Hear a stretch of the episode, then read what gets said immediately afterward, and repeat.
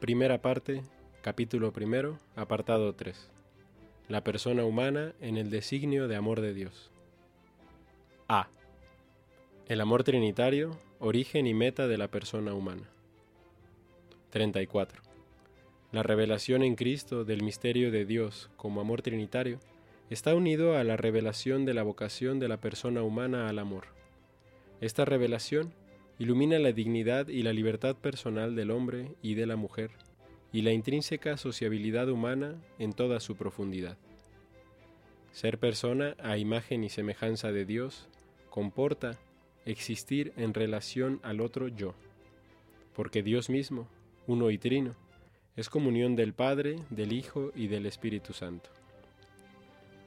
En la comunión de amor que es Dios, en la que las tres personas divinas se aman recíprocamente y son el único Dios, la persona humana está llamada a descubrir el origen y meta de su existencia y de la historia. Los padres conciliares, en la constitución pastoral Gaudium et Spes, enseñan que el Señor, cuando ruega al Padre que todos sean uno, como nosotros también somos uno, Juan 17, del 21 al 22, abriendo perspectivas cerradas a la razón humana, sugiere una cierta semejanza entre la unión de las personas divinas y la unión de los hijos de Dios en la verdad y en la caridad. Esta semejanza demuestra que el hombre, única criatura terrestre a la que Dios ha amado por sí mismo, no puede encontrar su propia plenitud si no es en la entrega sincera de sí mismo a los demás. Confrontar Lucas 17, 33. 35. La revelación cristiana proyecta una luz nueva sobre la identidad, la vocación y el destino último de la persona y del género humano.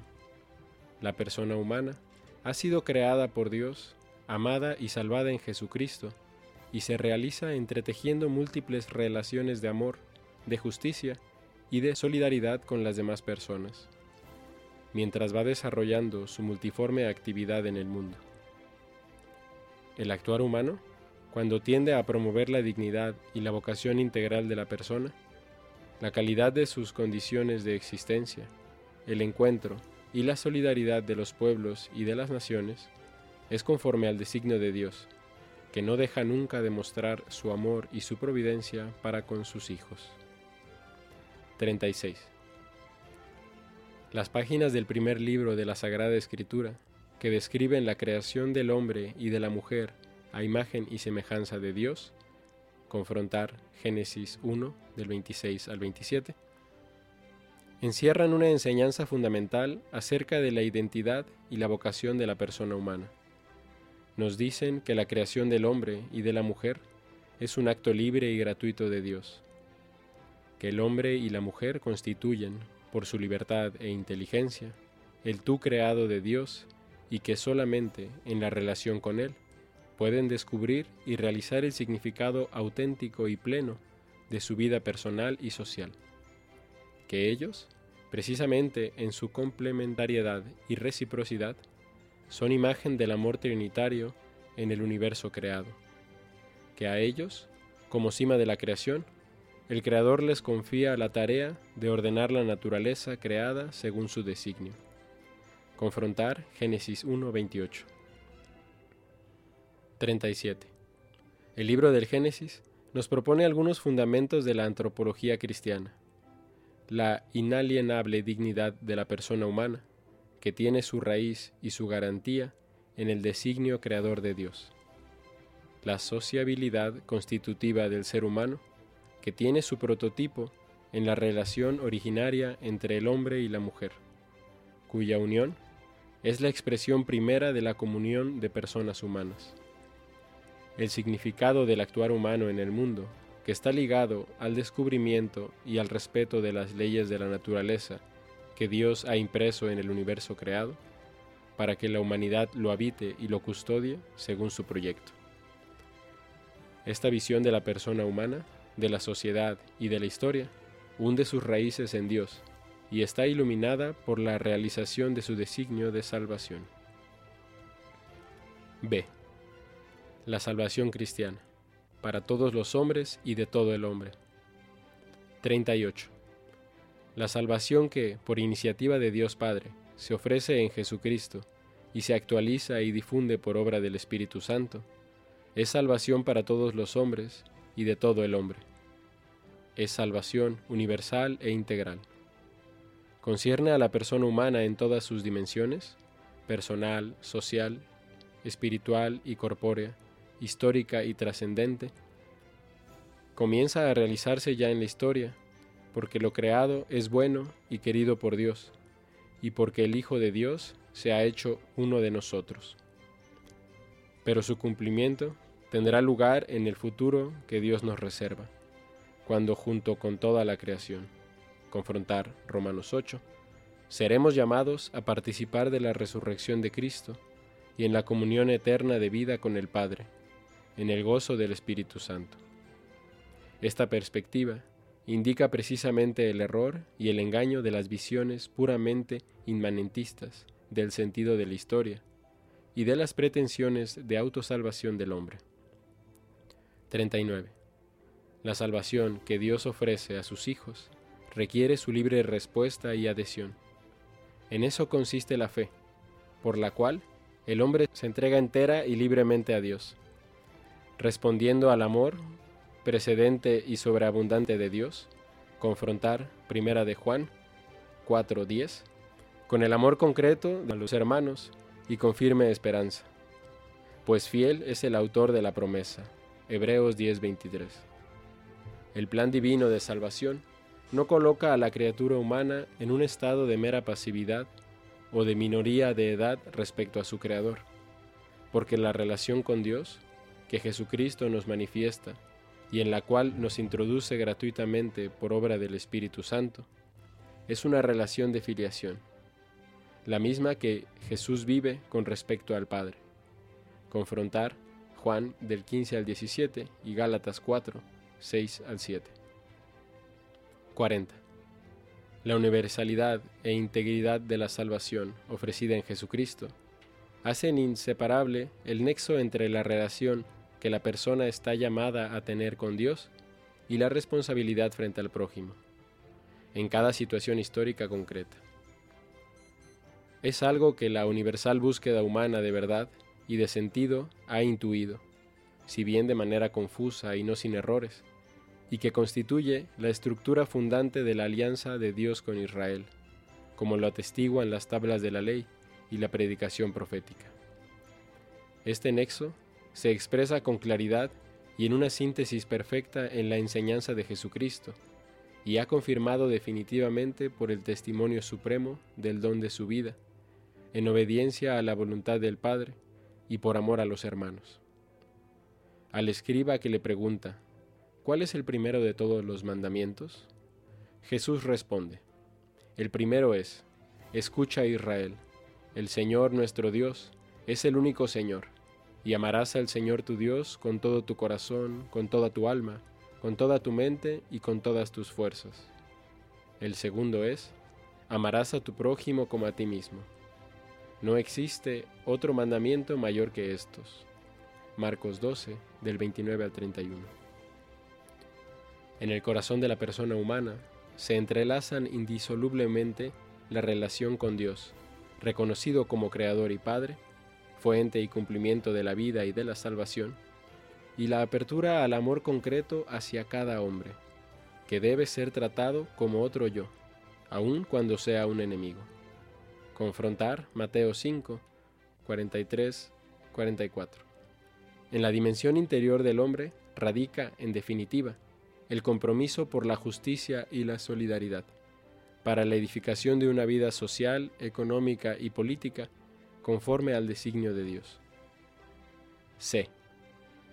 El discípulo de Cristo como nueva criatura. 41. La vida personal y social, así como el actuar humano en el mundo, están siempre acechados por el pecado. Pero Jesucristo, padeciendo por nosotros, nos dio ejemplo para seguir sus pasos, y además abrió el camino con cuyo seguimiento la vida y la muerte se santifican y adquieren nuevo sentido. El discípulo de Cristo se adhiere en la fe y mediante los sacramentos al misterio pascual de Jesús, de modo que el hombre viejo, con sus malas inclinaciones, está crucificado con Cristo.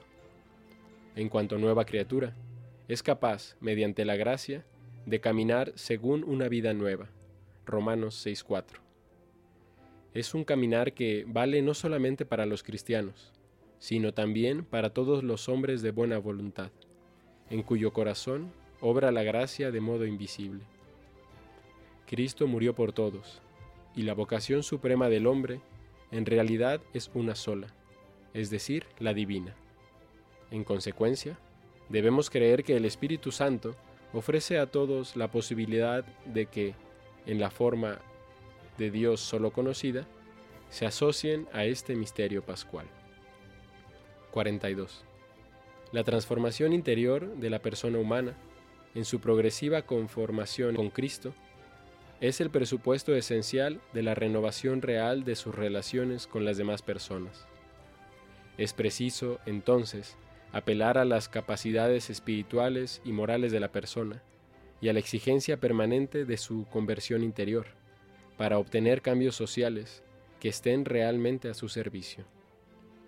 La prioridad reconocida a la conversión del corazón no elimina en modo alguno, sino al contrario, impone la obligación de introducir en las instituciones y condiciones de vida, cuando inducen al pecado, las mejoras convenientes para que aquellas se conformen a las normas de la justicia y favorezcan el bien en lugar de oponerse a él.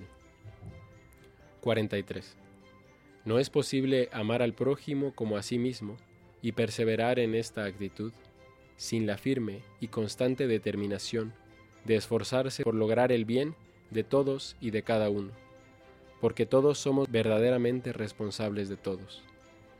Según la enseñanza conciliar, quienes sienten u obran de modo distinto al nuestro en materia social, política e incluso religiosa, deben ser también objeto de nuestro respeto y amor. Cuanto más humana y caritativa sea nuestra comprensión íntima de su manera de sentir, mayor será la facilidad de establecer con ellos el diálogo.